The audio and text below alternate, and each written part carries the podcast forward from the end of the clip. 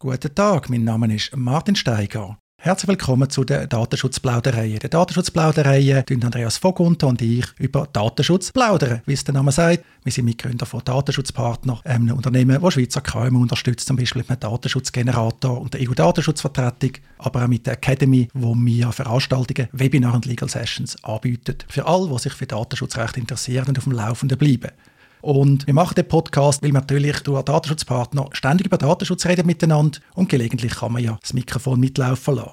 Wir freuen uns auch über viele positive Rückmeldungen zu unserem Podcast. Das motiviert uns natürlich weiterzumachen. Genauso motiviert es uns, wenn ihr den Podcast abonniert, zum Beispiel bei Apple Podcasts, bei Spotify, aber auch in einer Podcast-App eurer Wahl oder uns gut bewerten. Am liebsten logisch 5 Sterne. Das kann man ebenfalls bei Apple Podcasts oder bei Spotify machen steigen wir ins Thema ein. Andreas, herzlich willkommen einmal mehr.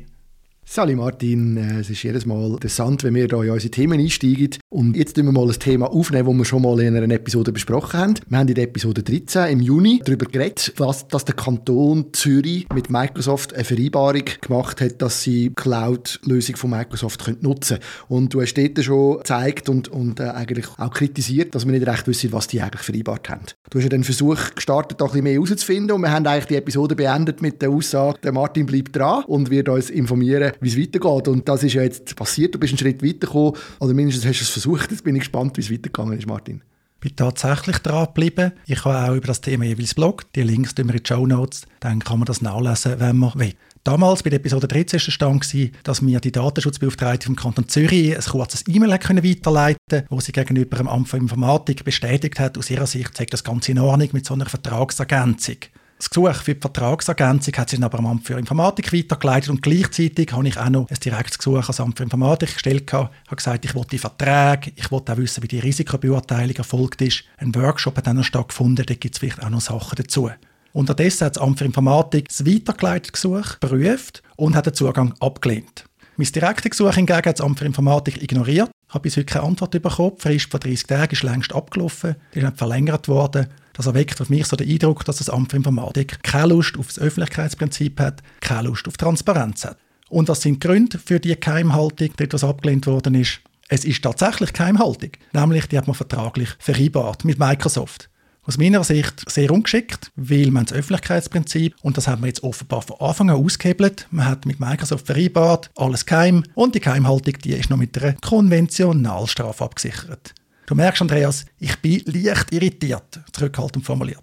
Ja, und das habe ich auch volles Verständnis dafür. Das geht mir genau gleich. Vor allem die Begründung hat mich dann schon auch ein bisschen fragwürdig, also hat mich, mich dann schon auch sehr fragwürdig, weil sie ja sagen, sie können dem Öffentlichkeitsrecht nicht stattgeben, weil sie mit einer privaten Firma abgemacht haben, dass sie das nicht dürfen. Also sie haben eigentlich im Vertrag festgehalten, wir dürfen es nicht weitergeben. Also das bedeutet, der Vertrag zwischen dem Staat und der privaten Firma geht über dem Gesetz, das wir eigentlich haben, dass man, dass müsste Zugang haben dazu. Und dann zusätzlich noch, und das finde ich besonders lustig, dann gibt es noch einen weiteren äh, Grund, sie sagen dann noch, es gibt ein öffentliches Interesse, wo höher zu gewichten ist, nämlich das, dass sie mit Verträge einhalten. Und das klar, man muss Verträge einhalten, oder? Aber wenn sie dann die Verträge würden einhalten, wären sie nicht mehr ein interessanter Partner für Verhandlungen für Privatwirtschaft. Und das ist ein Zirkelschluss und grenzt ein bisschen an Absurdität, würde ich da sagen. Oder wie siehst du das? Die Absurdität ist offensichtlich, du hast das sehr schön zusammengefasst. Sie sagt dann auch noch, auch Microsoft hätte ein überwiegendes privates Interesse an der Wahrung von der Vertraulichkeit. Aber die hätten wir ja von Anfang an gar nicht in diesem Rahmen dürfen vereinbaren. Wir haben übrigens auch Rechtsprechung in diesem Bereich. Wir haben die Fälle mit den Universitätsbibliotheken und dann ihren Verträgen mit den Wissenschaftsverlagen. Da ist es darum gegangen, wie viel zahlen die Bibliotheken der Schweiz an die Verlage. Die haben auch Geheimhaltung vereinbart. Gehabt und auf dem Rechtsweg mit Rechtsprechung, zum Teil auch aus Einsicht, je nach Kanton, je nach Bibliothek, ist nicht aber Zugang gewährleistet worden. Mir denkt es klar, dass man das Öffentlichkeitsprinzip nicht einfach aushebelt, wenn man Vertraulichkeit vereinbart. Ich frage dann auch, was haben die eigentlich zu verbergen? Mich nervt das nämlich auch, weil das ist ein Bärendienst an allen in der Schweiz, die Cloud-Dienst einsetzen muss doch sagen, wir im Kanton Zürich haben es richtig gemacht. Das ist vorbildlich. Schaut da an, ihr könnt uns vertrauen. Könnt uns unabhängig anschauen. Stattdessen reagiert man ablehnend, reagiert man gar nicht. Ich verstehe das beim besten Willen nicht.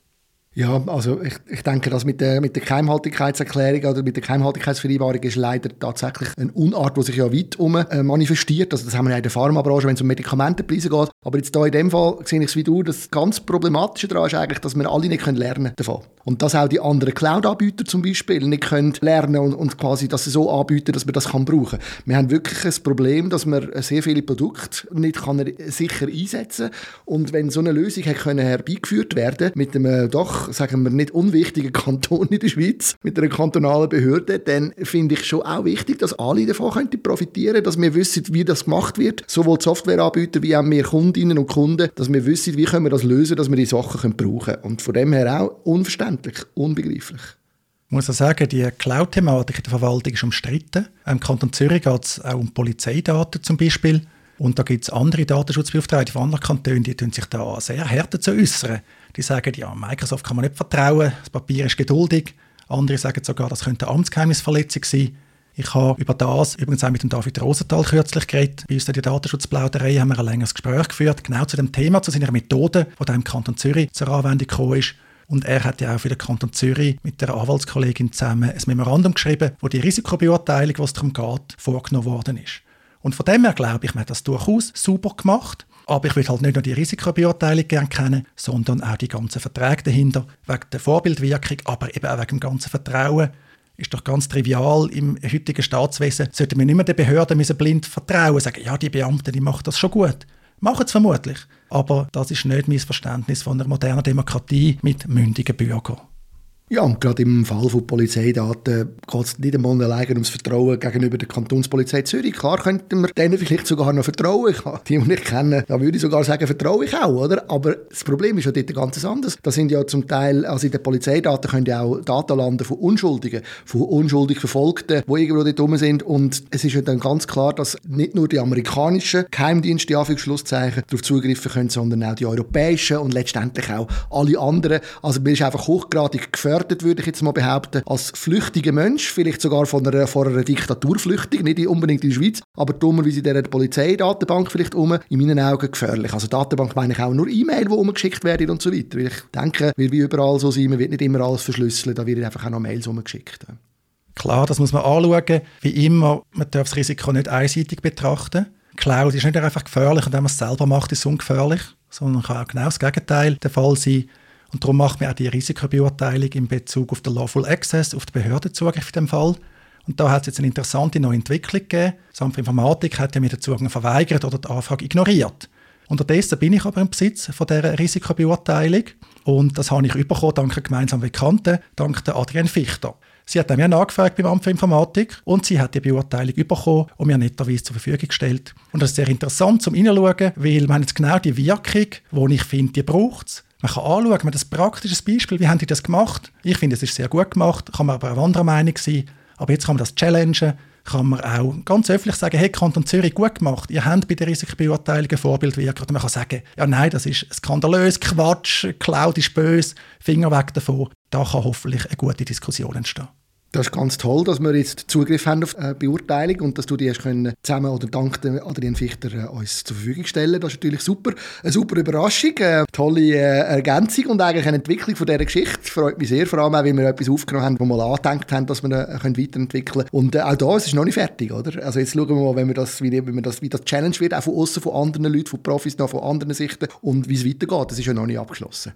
Es geht noch weiter. Adrian Fichter hat natürlich nicht ohne Grund das angefordert beim Amt für Informatik. Sie ist am Recherchieren. Da wird in Kürze der Republik eine entsprechende Geschichte kommen. Und so wie ich Adrian kenne, könnte die Geschichte dann auch wieder ja, weitgehende Auswirkungen haben, könnte auch spektakulär sein.